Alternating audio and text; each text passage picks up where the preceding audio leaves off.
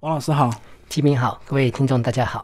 好，王老师，我们今天来聊你这本新书啊，呃，针对孩子的这个对立反抗，嗯这也是孩子的一个普遍的一个特质，对不对？对，就青少年叛逆嘛。呃，其实，在学龄前就会有了。学龄前大概跟这个呃所谓的青春期会有什么样比较明显的差异呢？其实，在学龄前，比如说有些孩子，好、他在家里常常都是我想要干嘛我就干嘛。小霸王是吧？啊、对，那这时候当然对妈妈来讲，爸爸来讲，可能对你有一些要求，但是对孩子本身来讲，我可能就开始拒绝了，嗯我就开始我不要，我不要，我不要。那在这个反抗的过程中，孩子也慢慢发现，哎，我只要生气，我只要音量放大，我只要哭，只要躺在地上，那爸爸妈妈就拿我没办法了。嗯，所以渐渐的，孩子就学会到这个方式。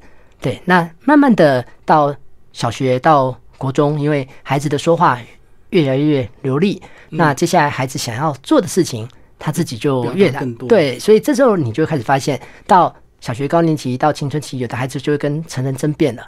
嗯，就是你一句我一句，你一句，那特别是我还是依然要激怒你，嗯然后依然要让你生气。那接下来就是我想掌控，掌控我们的关系，也就简单来讲是我想干嘛，你就是得听我的。嗯所以如果你不让我得到我想要的，那但有的孩子就会用各种情绪的方式、行为的方式来让你妥协。很多手段就对了哦对对抗父母亲。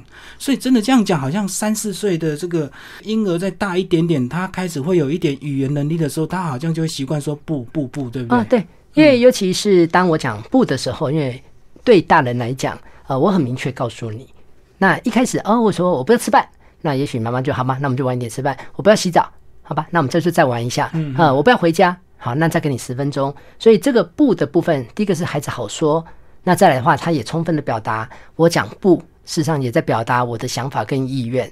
那主要是说，孩子随着年龄来，呃，会开始想探索，嗯，会开始有自己的想法。那但通常到四岁开始会进入所谓的他律。好，对这个他律的话，等于是孩子的行为举止，他需要由爸爸妈妈、老师来规范你。嗯，但是我不想被规范，对，那这时候我可能就开始去挑战你了。嗯嗯嗯，真的，他也是从这个不之中得到更大的一个好处跟弹性，哦所以他开始就会享受说不的这样乐趣，对不因？为我只要说个不，我就可以不用按照你们大人的规定，对，而且大人的规定通常都在限制孩子，对他来讲。嗯。啊、你们都只会对我要求，不可以这样，不可以那样，不可以那样，然后接下来就是叫我这样这样这样，可是我就偏偏我就是不想这样。而且现在很多父母亲因为忙碌，或者是说他们还要职场跟家庭两头忙，所以他们通常情绪跟时间的掌握就会更紧凑，所以他通常就会叫小孩赶快吃饭，或者是现在赶快把衣服穿好，我们要出门。所以小孩等于是有点受够了，就对嗯。呃，孩子也会发现你的情绪其实放在里面了，嗯因为你很急很躁，孩子就发现原来我只要稍微慢一点、拖一点，你就会受不了。嗯，所以有时候你急着要出门，有的时候就变成你只要帮他做了。对，赶快帮他穿衣服。对，所以本来一开始告诉你要自己穿，呃，如果你没穿，你就不能干嘛。好，但是说真的，孩子发现你比他更急，嗯，所以我常常讲，小朋友就像一个生意人一样，很精明的啊、嗯他是一个精算师，他会去估算你的行为反应，所以通常是孩子熟悉我们，胜过我们熟悉他。哦，所以这个王老师已经讲到一个重点，当小孩在很小的时候享受到布带来的这个娱乐之后呢，随着他语言能力的发展，他说完布之后，他还会提额外提出很多额外的要求，对不对？啊对，所以在这当中，孩子就在家里，一开始我肯听爸爸的、妈妈的，嗯好，但是接下来孩子就发现两个人都听，其实日子并不好过。对那就干脆开始先对妈妈来，嗯就发现哎，诶妈妈可以松动，那这时候开始才挑战爸爸。好，但如果后来发现，嗯，爸爸其实也很少在在家，那我就先算了，至少两个人至少先拿到一票。对，好，那接着我到幼儿园，哎，从小班开始发现老师要照顾那么多人，嗯，我就开始不听。挑战老师对，，那有的孩子其实很清楚，老师很忙，那甚至于有的老师也会跟爸妈讲，我班上那么多孩子，我没有时间去为管理。了他，对特别的管教，所以单单这句话就对孩子来讲，果然你们没时间。那既然你们没时间，那我就继续来，就从小班、中班、大班。所以你可以想象，三年这个孩子想做什么就可以做什么。就越来越歪，越来越所以到小学，他就会把这个态度，一开始大部分都会先针对科任老师，啊，因为科任老师跟孩子的关系比较浅，所以比较容易打败你。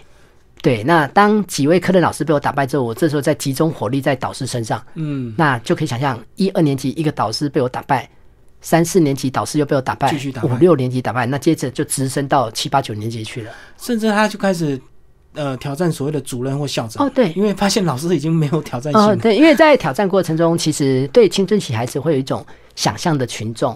呃，我在教室里呛你，事实上我发现很多人都在看我，甚至我觉得网络上很多人都在讨论我。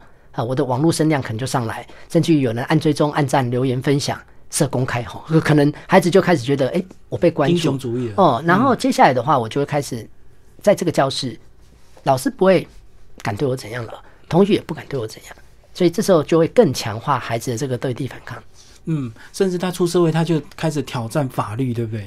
有时候就会做一些这个，或者是一些挑战道德，是干一些奇奇怪怪的事。对立反抗走到后来会很容易跟品性疾患开始连在一起了。嗯，呃，这个品性疾患主要是跟法律有关，像恐吓、勒索、威胁，好或偷窃，也就这两个其实就像兄弟一样。对呃，一开始我可能是对立反抗，但是慢慢慢慢我的行为就越来越造次了。我就对于法律、对于校规，我其实是不当做一回事。嗯嗯嗯所以这样讲，这等于是这个呃小孩的教养，就是从小开始我们就要关注他。那虽然小孩有很多这个对立反抗的一些方法，其实父母还是有应对的方式，对不对？啊，对，其实，在书里你就很简单，呃，四个章节，每个章节都提供很多这个呃案例，然后提供你的一些解放这样子，所以一篇一篇单独来看，就不会读得那么累。啊，对，就是一开始我们当然是超前部署，因为毕竟孩子小，那我们要改变关系，这个都相对容易一点。对，二三四节章节先帮我们讲一下。呃，是当一个孩子他在前面那个阶段，像我们刚才提到超前部署，如果做得好，那当然也许这个对立反抗的冲突但就相对减少了。好，可是慢慢的你就会发现，孩子的这个对立反抗，他会开始跨越到学校去了。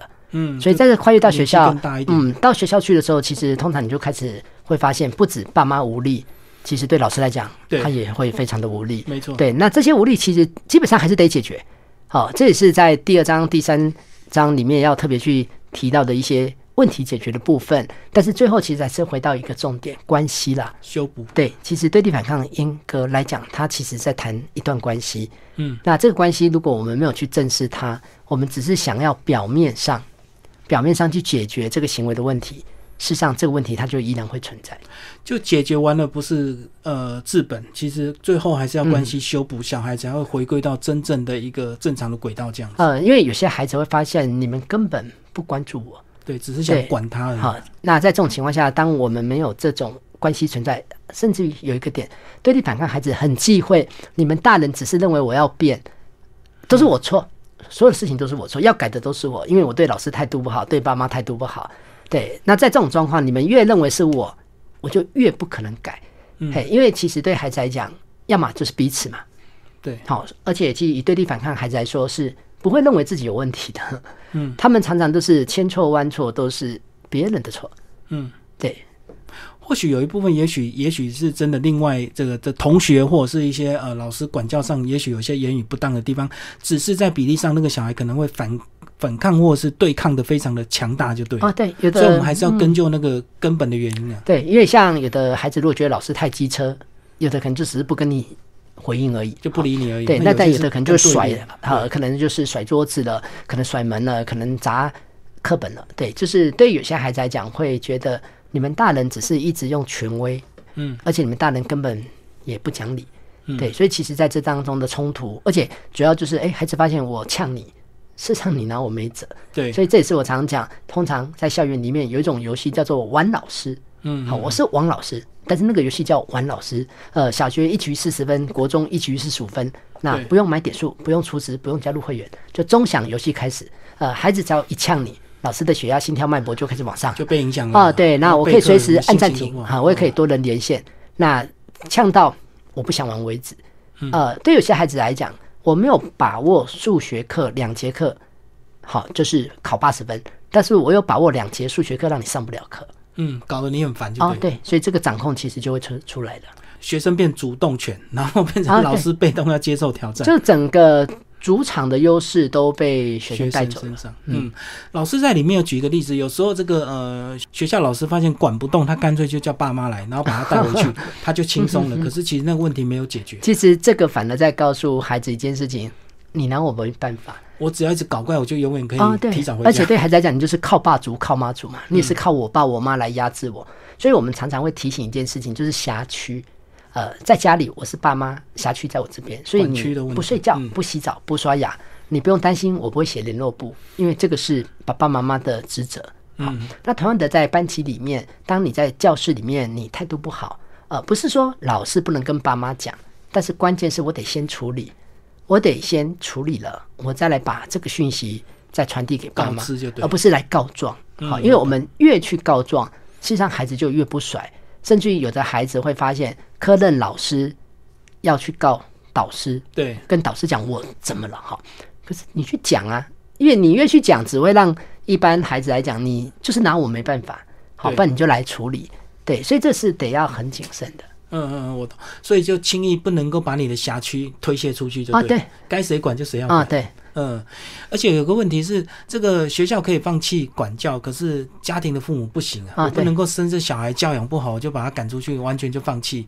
因为毕竟小孩是家庭父母的一辈子的责任嘛，所以其实对地反抗的发源地，其实在家里 还是要回归到啊。家庭。对，他就是从家里的部分，其实开始这样一路上来，是比较少孩子在家里对爸妈态度很好、很温和，然后在学校对老师态度不好，这种比例是比较少了。理论上都是家庭不好，到了学校就自然对老师不啊，好。对对不对对对，嗯。那如果你对家庭这个父母，在一个好的教养环境之下，你自然在学校不会偏差到太远。嗯，因为孩子已经学会一些解决问题、沟通的方式。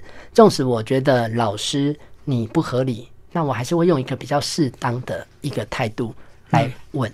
对，我们刚刚讲的都是以比较大的方向，那其实里面呢，老师也讲了很多例子跟细节，对不对？嗯万一小孩比如说呃不做事、不洗澡，或者是不收玩具，你就要想一想，嗯你要马上帮他收，还是就把他破口大骂，还是你应该怎么样按一下停顿点？呃，对于比较小的孩子，我们有一个原则：当我们叫不动的时候，我们就得要提醒自己，会不会我们跟他的关系都是一直在讲，一直在要求他。好，对，那有时候是可以带入一点点玩的性质，哦，开玩笑的性性质。好，比如他不洗澡，我们可能就在后面给他不不滴滴滴滴滴，好，这样啊，我们就洗车子了，就把他推过去了。对，或者是说，哎，现在我想要在家里跟你玩球，那我可能这时候就是在跟你玩的过程中，可能跟跟你讲，哎，那弟弟，那现在先把桌子移到旁边去，那嗯，我们地上先把它扫一扫。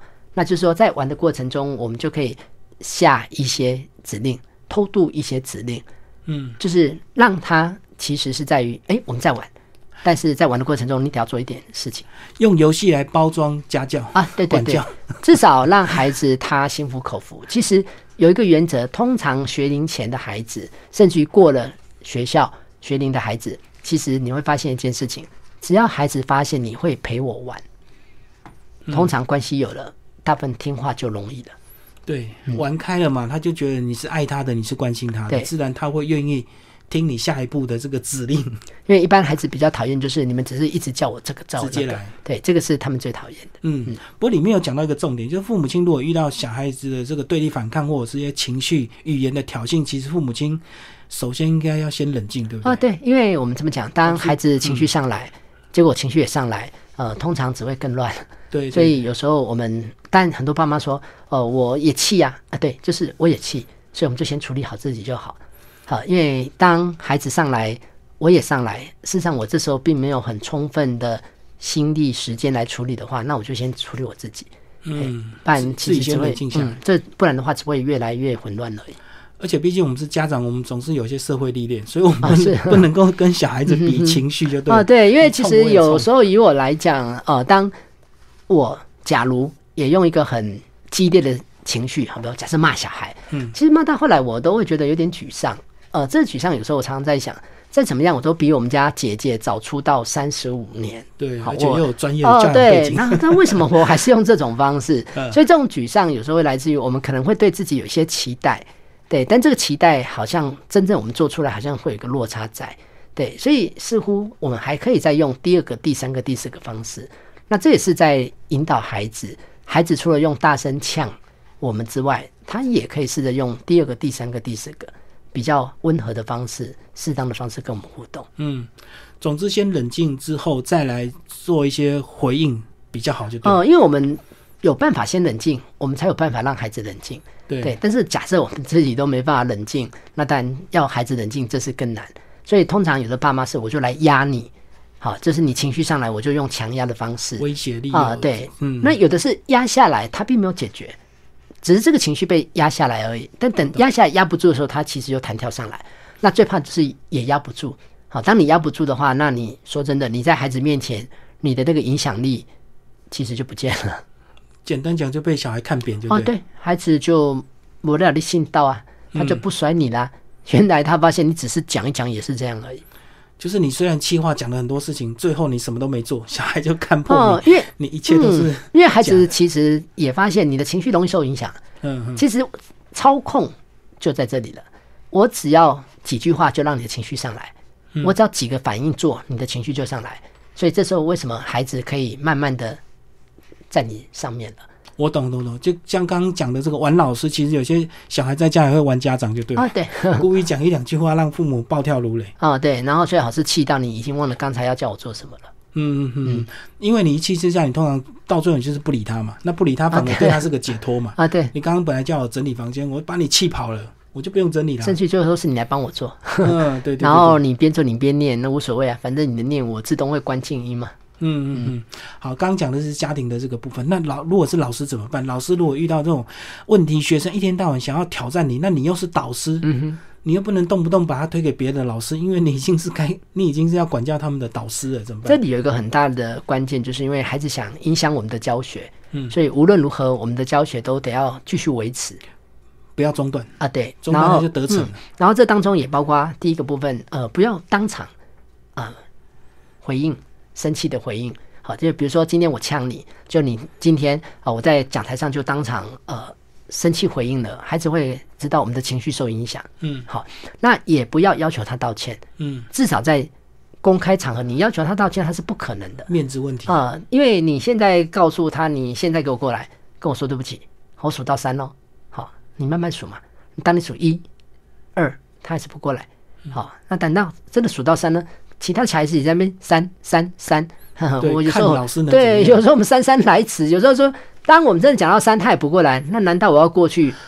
变成你自己没有台阶下。所以有一个原则就是，你要呛我，我知道你要影响我，我顶多就是对着其他人讲，中午老师再来处理，我就继续上课了。好，那中午处理我不见得要在这个教室处理啊，这也是我常常会跟老师分享，不要在大家面前处理，就私下，你会输，嗯，我懂。呃，你会输得很惨。采取公开赛，你的群众太多了，会更加深孩子的气势。对，那中午处理可能是辅导师来处理，可能是学务处来处理，可能是请家长来处理。嗯，也就是说，我不会在第一时间跟他正面交集，因为我要上课。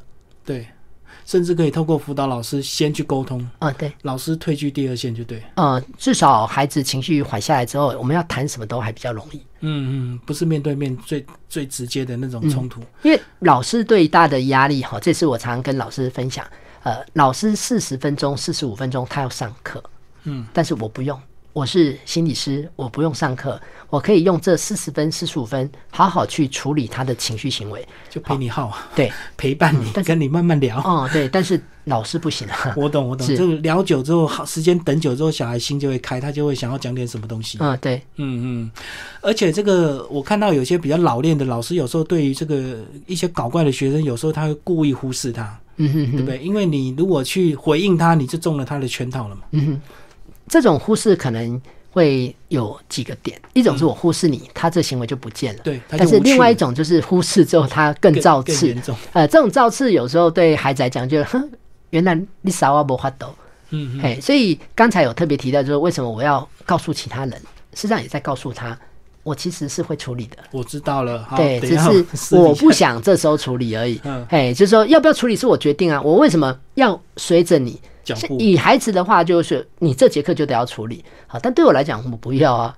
嗯，我把课上完再慢慢处理啊，而且我还要去做我的事啊，好吧，甚至于喝我的咖啡都可以，甚至于我把中饭吃完都可以。嘿，就我不见得是你叫我现在我就现在，嗯。啊，甚至可以拖到下课、放学后再下个礼拜都可以。对，没错。对，是，嗯，其实里面有举一个例子，这个有时候呃学生一直挑衅，然后导师受不了跟校长告状，可是校长来了，学生又很安分，那学生摆明就是只针对啊有特定老师，他不这种很常见，就太是聪明了，呃，有时候可能今天主任坐进来，全班安静的，乖了，等到主任离开，导师回来又乱了。好，下一次再换一个人来，好，比如心理师来，辅导老师来，都乖了。嗯，但是一走导师上去又。来了，对，嗯，所以其实我自己呃会发现，当这种现象出现的时候，其实真正要调整的是台上的老师哈。我懂，我懂，嗯，变成你个人跟他可能你曾经做了一些什么事情，让这个学生对你记恨？啊，对，因为我们其实大部分都会忽略，我们也会有机车的部分。嗯呃，事实上我们自己也会有，呃，几次的冲突都是我们自己可能踩到线，但是我们自己不知道。对，或者是你课堂上不经意开了某个学生的玩笑，他就记恨，那其实你不经意嘛，我也曾经因为开了一个玩笑，接着连续好几个月都要看他的脸色。他都不理你。呃，也那种不理还好，有的是他除了不理你之外，有一段时间还骂三字经。我懂，我懂，嗯因为老师一个人要对这么多，他不可能记住每一句话，嗯对不对？但是你讲的魔教，如果打中这个人的心，他就针对你记好一阵子。啊、是，嗯嗯，好，但是到了第四个章节，最重要还是要和解，对不对？啊因为不管你现场处理的好或不好，都是个过程。嗯哼，那如果你事后的和解能够做得更漂亮的话，或许还能够把这个小孩的偏差或一些仇恨，把它导正回来。是因为我们在这当中会回到一件事，像对立反抗的孩子，因为他本身想要改变的意愿不强，嗯，所以这时候为什么有些时候需要呃有比如说心理师、辅导老师或另外一个人来跟他谈，第三者就对。对，因为他后来会发现，哎，好像跟你聊天还蛮触鼻的，啊、跟你聊天其实还蛮舒服的，嗯好像跟你讲讲话、啊虽然一开始跟你讲话是因为不用上数学，不用上英文，嗯，对好、。可是后来发现好像跟你讲话不需要那么耗力气，嗯，不需要像我在教室里面还有那么大声小声，嘿，所以有些孩子就慢慢哦，原来大人还有分，就原来有些大人讲话是可以用这种方式，所以他慢慢也会开始去接受一个人、两个人、三个人。就是也不是每个老师都想骂你，也是有老师想要好好的跟你聊一聊，听听你的故事的。嗯，因为这当中会牵扯到一个了解，嗯，呃，我想不想了解你？当我想了解你的话，我的那个动机就会来。可是当我们不了解，好、嗯这种不了解的话，其实就像我之前也踩过雷。当一个学生我们第一次见面，他趴在桌上的时候，我的第一句话就是起来。嗯，但这句起来事实上是个命令，但这句起来少了一件事情，我根本不想了解他，他为什么当时趴在那边？哦，搞不好他先身体有状况，啊应该先了解。那也可能是他根本不想来，嗯好，或者是说在告知他来的过程中，他觉得不被尊重。但是我这个时候我没考虑，以现在我的做法，如果他趴着，我多少会想知道是不是不舒服，是不是这次来呃你其实意愿不高，或者是说需不需要我跟你厘清为什么我们需要见面？对，因为在这当中，但我们也不断在示范一个讯息，呃，我想了解你，那我也想希望你可以让我了解，或你也了解我。那这当中，当然我们就比较不需要那样火焰来火焰去这样。哦，因为你射出的讯息是善意啊，我愿意了解你。嗯，嗯，所以在这当中，有的孩子就觉得，哎，似乎你们不会只看我的行为的这些表象，对，这样讲好像是很多小孩他的行为，并不是说小孩子他坏，只是因为他不知道怎么告诉你，啊，是，我现在不舒服，或者是我对你有些地方很敏感嗯哼，或反感，我只好用直接的这个行为来对抗。嗯因为像有些孩子他有他的想法，对，但是他成成长过程中，他会发现其实是可以好好说的，嗯，好，所以我们常常在跟这些孩子说话，也会有一种情形。那待会呃，老师有一些想法，想听听看你的意见。那下学期有六次见面，那不是晓得你的想法怎样？就是当我们释放一个讯息，也听听看你怎么说。好，这种情形就像爸妈一样，下午吃牛肉面哦，不要，为什么要吃牛肉面？那也许我们可以改成，那哥哥，那听听看你的意见，下午要吃牛肉面还是吃卤肉饭？所以有时候小孩不是真的不想吃，他只是不想被命令，啊，对，就是因为你都不给他选择哦，对啊。，为什么你叫我吃就吃？你至少问过我嘛，嗯，哦，不然你至少讲，那待会要吃牛肉面还是牛肉汤面，还是一个选择。加个吃牛肉面好不好？哎，至少他还是有一个征询的意见嘛。对对对，嗯，所以一般对立反抗的孩子非常痛恨、非常厌恶，就是听好。其实这听好这两个字就是一个命令了。哎，所以说穿了，好像一切都是我们要对小孩要有同理心哦。呃，同理心这是很基本的，就是说同理心的部分反映，我想了解你，我也试着了解你哈。那接下来还的话，还有一个点就是那个讲话那个话术，就是我们得要自我觉察，我在讲话过程中为什么我要多加这几个字？好，比如当我在班上我讲听好，那这个听好其实已经在释放一个讯息，这是一个上对下的命令。嗯，对。那我如果在讲话过程中，像我像刚才啊基明提到的，就是哎好不好？那但这是一个征询，对，就征询的意见哈。那但当我问好不好，孩子可以拒绝啊。对，所以这也是连带的另外一个问题：去洗澡好不好？孩子可以跟你说不好。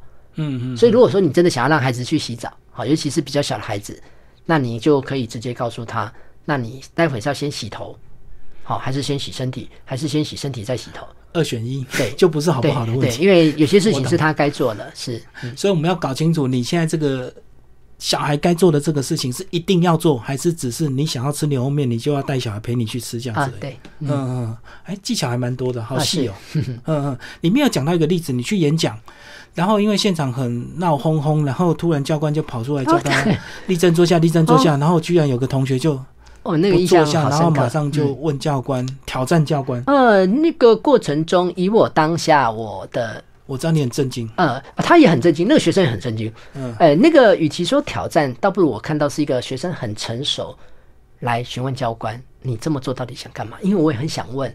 教官，你到底想干嘛？对，那因为时间已经交给你了，他就不用在那边帮你维持秩序。呃，因为第一个部分是在那个演讲过程中，以讲师的立场来讲，会发现底下的学生其实是很合作的，好，已经很安分，呃，已经很坐在那里。呃，更何况讲座已经结束。嗯，好，那这时候当教官站在台上的时候，有时候我们会在想，我们这样子的呃，起立坐下，起立坐下，好，我们到底想干嘛？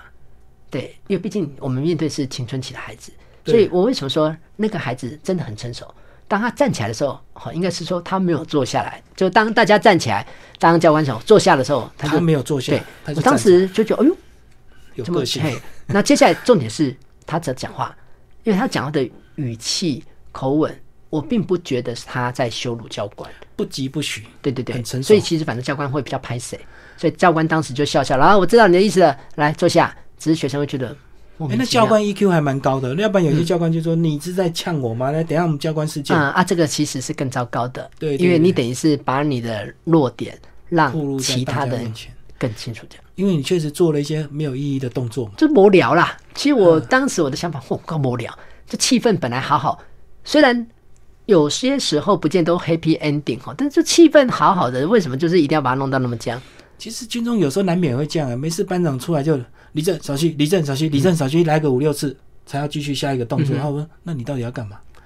因为我们并不是要操演我们立正或矫正我们的稍息的动作啊。因因为在校园的话，尤其到国高中，其实一般孩子他会很想知道你这么做的目的。如果你没有办法说服我，你先说服你自己嘛。好，但是如果你连你自己都没办法说服你自己，那你这真的是来乱的。那就少干那些奇怪 奇怪的命令就对了。因为那个是让孩子不以为然的。嗯嗯。事实上，其实我当下也很不以为然，因为我觉得你在干嘛？对啊，都已经要结束，已经 happy ending 啊！对对对，嗯。好，今天非常谢谢王一中老师为大家介绍他的新书《化解孩子的对立反抗》，宝平文化出版，谢谢，谢谢。